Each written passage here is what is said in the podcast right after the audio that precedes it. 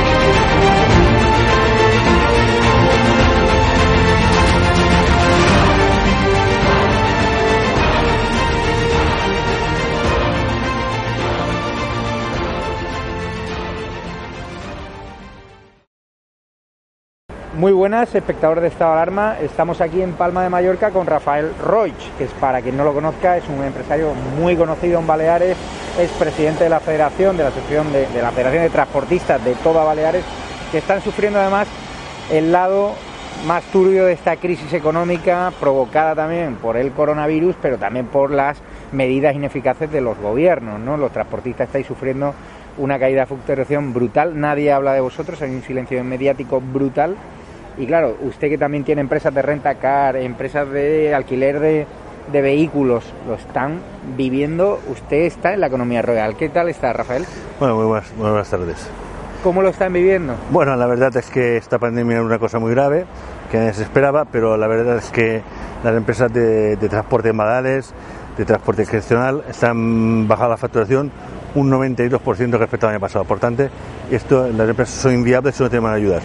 No tenemos ninguna ayuda directa hasta el momento ni del gobierno autonómico, ni del central, ni ningún ayuntamiento.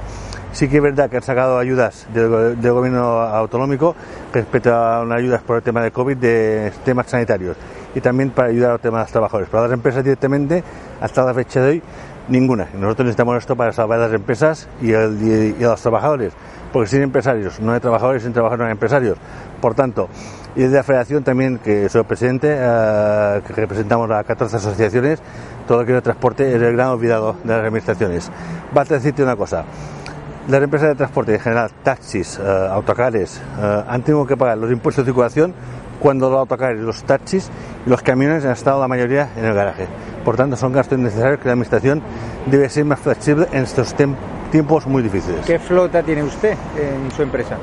Yo particularmente tengo 60 autocares y unos teníamos unos 1.300 coches de alquiler totalmente parados. Es verdad que julio agosto, julio principalmente, ha venido un poquito de gente, pero vamos, hemos trabajado en renta car alrededor de un 20% y en el tema de autocares alrededor de un 7%. Por tanto, las empresas en Baleares son inviables. Rafael, usted que es combativo, eh, que habla, ¿no cree que hace falta una reacción de la sociedad civil? ¿Por qué la gente no es consciente de la ruina que viene aquí a Baleares? Bueno, yo creo que no, no tiene sentido común. ¿eh? Y hay que tener sentido común en estos momentos. Esta mañana hemos tenido asamblea en la Federación uh -huh. y nos hemos dicho al consejero, dejaros de nuevas inversiones y cosas grandes y intentad ayudar a las empresas para salvar a las empresas. Un año, 2021, un año de supervivencia para los trabajadores y para los empresarios.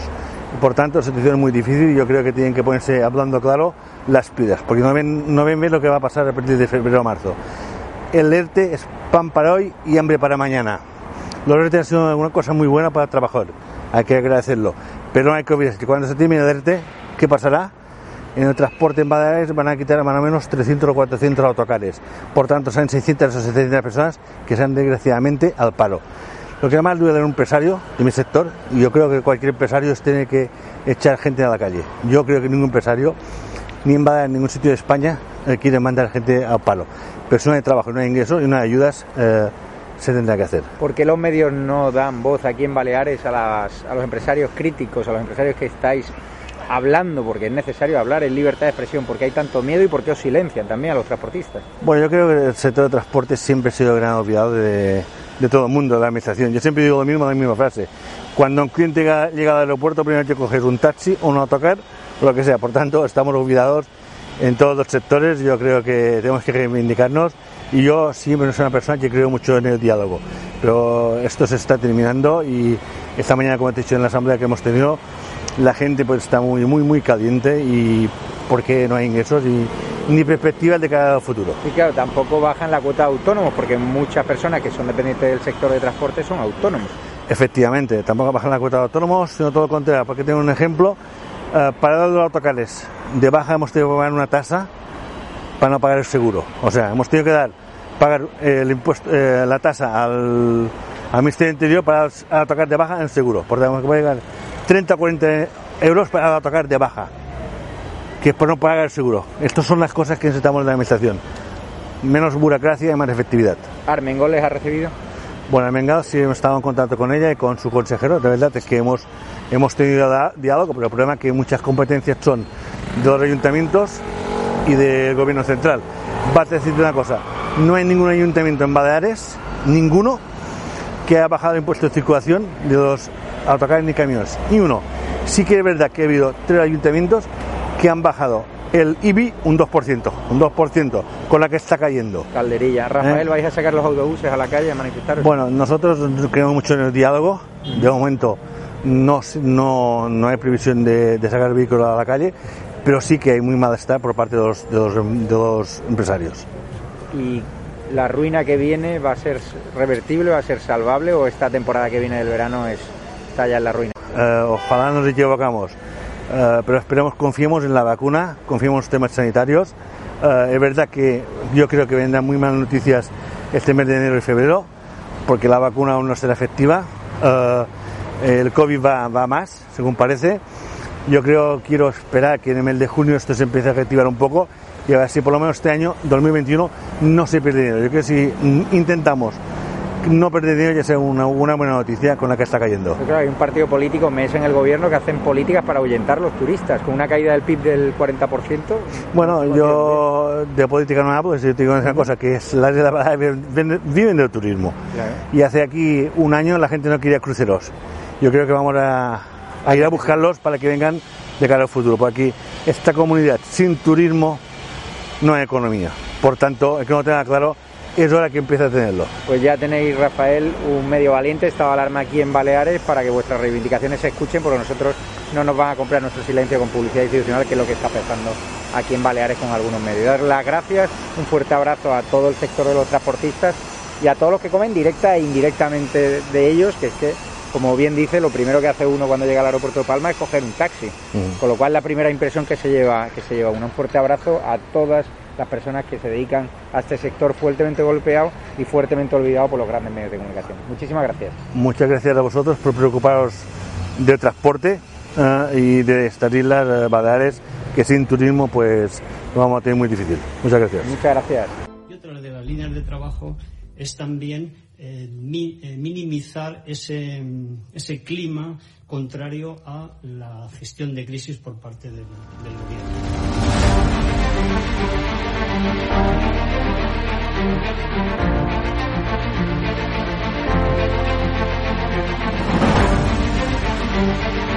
Van a garantizar, como digo, de inmediato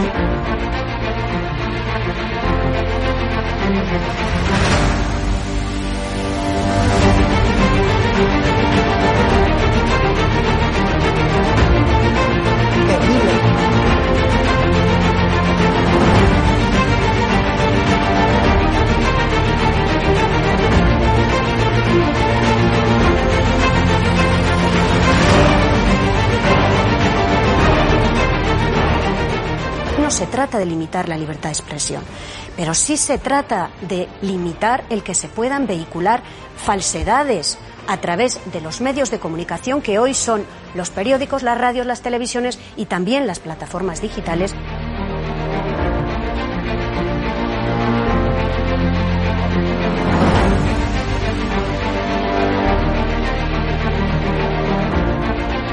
Cuando los comunistas han tenido éxito de excepcionalidad, momentos de crisis.